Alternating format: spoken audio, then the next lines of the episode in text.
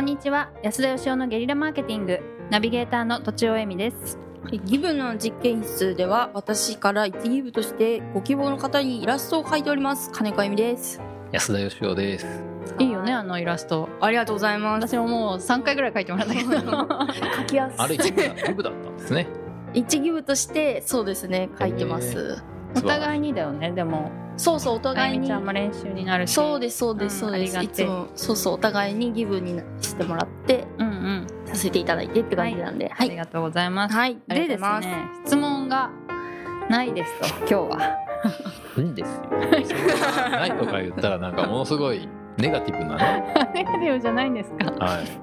問がないわけじゃなく、はいうん えー質問が来なかったと。違う一緒か。 でもねあのうだうだマーケティングファンも多そうな感じがします から質問がそもそも質問を受け付けていない番組であるという前提でいきましょう。これなかるほどら いつの間になるほ どねはいそれで安田さんがテーマをくださるということありでがとうございまくすださるっていうほどじゃないんですが、はい今日はあお願のいします最近地下鉄でよく見かける永代供養と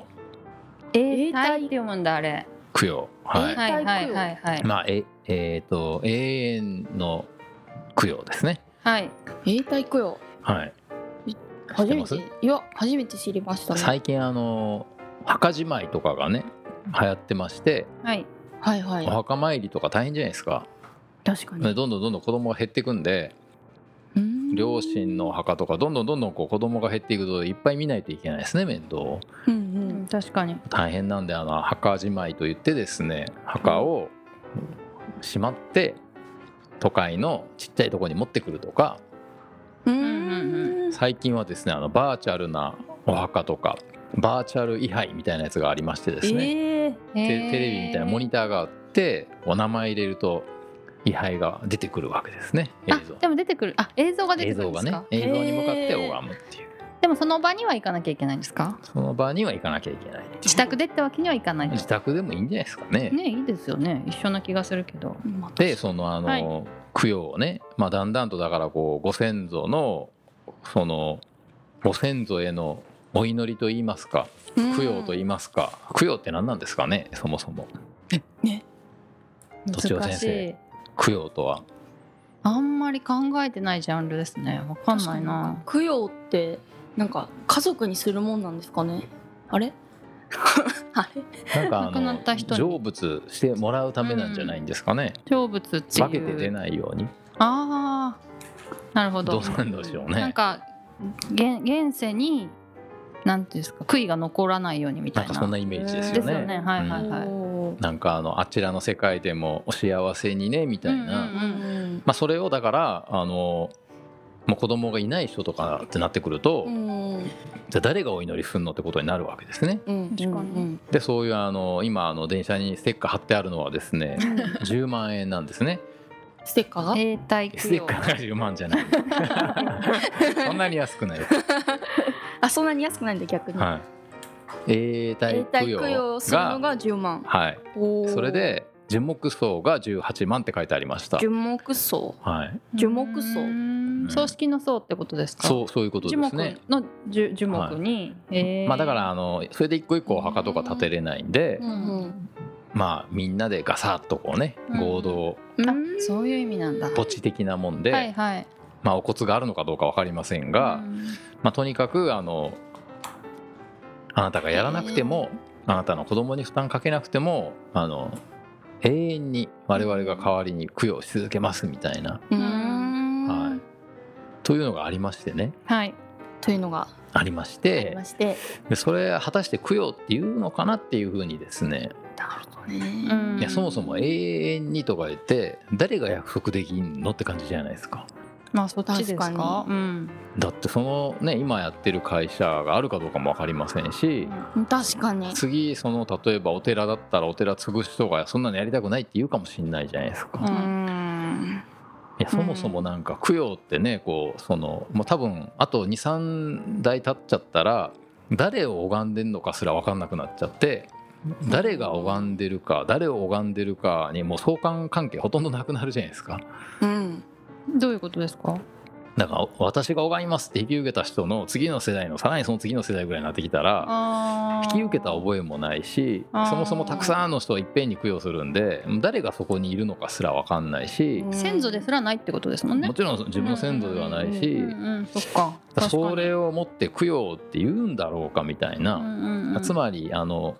もう供養の放棄というかですね、うんうんもう供養しないってことだと思うんですけど、はいだけどなんかやっぱこうねなんかお盆にまあ僕なんかあんまり信心深くないんでお盆 とかちっともお墓参りとかしないんですが、はいでそもそもうちはお墓ないんですけどね両あー両親の遺言で墓作んなって言われたんで、はいはいだけどやっぱりちょっとこう後ろめたさがあるじゃないですか普通はううんんねだからそのうん後ろめたさをなくしてあげるっていうビジネスなのかなって思うんですよ。なるほ後どろめたいって残された人がってことですかなんかあの先祖をうんあのお参りできない自分があうーでんそこで10万円払っとけば自分はやってないけど、うんあの10万円によってうちの先祖とか両親は供養されてるんだ確かにみたいな気持ちで入れるというですね、うんえそれの確かにねうんどうですかうん霊体供養意味なんかよくわかんないですね分かんないよく分かんないですよね、うんでもいろんなことが、まあ、代々続いてるものってうんやめるの結構大変ですよね。あー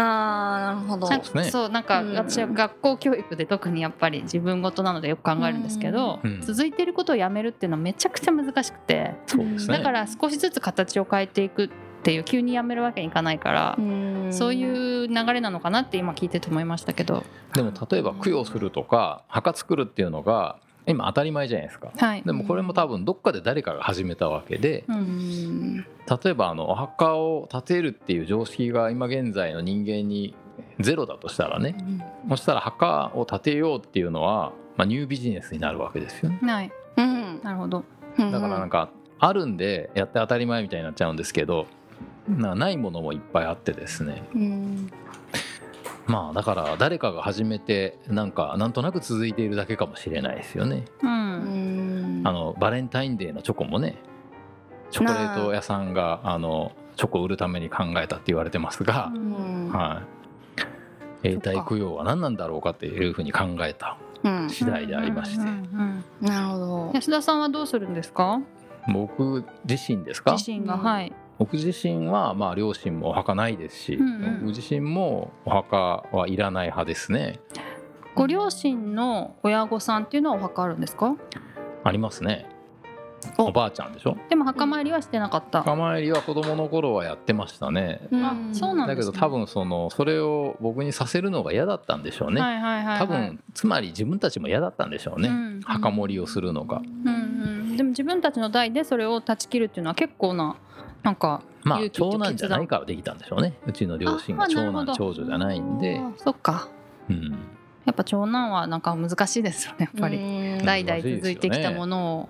やめてし長まう男の長男の長男は結構大変ですよねうんうんううん、んそうですねまあでもあの僕はどちらかというとお墓もそうですけどあのお骨も完全焼却してもらいたい派ですねうおんこっち骨拾いとかしてほしくないっていうかうんうんもう燃やして終了みたいなんでうん全然 OK ですねうんしてもらいたいっていうことはなんかやっぱ残ってそれをしてくれる人がいる前提ですよねそうですね誰もいなかったらやっぱり跡形もなくなっちゃうのって 寂しいのかなって えっ、と子供とかゲップしましたえねっとすいません今言っていいですか 今ちょっとうちの子がね一緒におりましてすいません参加 してはいはい、えいいんですよ別に、はい、だらだらやってるだけなんでね、はい何の話だったかちょっと忘れてしまいました けどあの残る人がいるからあ残る人がねどうなんでしょうねだからあの今の奥さんに捨てられ子供とも会わないでくれって言われて、うん一人になってのたれ死ぬっていうのも、まあ、それはそれでいいかなって感じですかねあー誰も見送ってくれなくてもどちらかというとなんかあの僕はいっぱいこう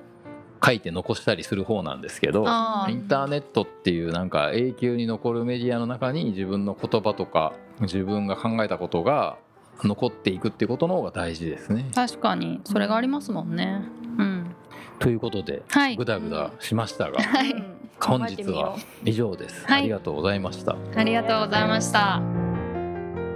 本日も番組をお聞きいただきありがとうございました私たち3人でギブの実験室というオンラインサロンを始めることにしましたキャンプファイヤーファンクラブというサービスで募集をしていますので参加したい方はキャンプファイヤーで検索するか